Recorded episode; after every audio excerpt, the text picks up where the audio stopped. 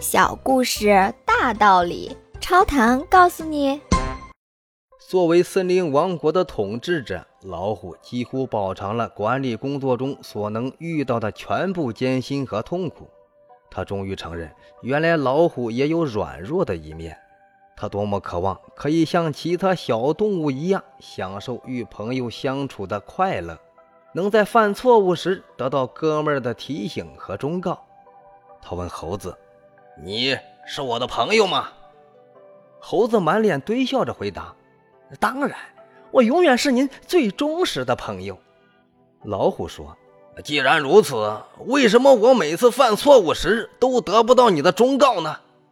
猴子想了想，小心翼翼地说：“作为您的属下，我可能对您有一种盲目的崇拜，所以看不到您的错误。也许您可以去问一问狐狸。”老虎又去问狐狸，狐狸眼珠一转，讨好的说：“嘿嘿，猴子说的对，您那么伟大，有谁能够看得出您的错误呢？”请问您听完这个小故事有什么感想呢？欢迎您在评论区留言，咱们一起探讨。感谢您的订阅，下期故事更精彩。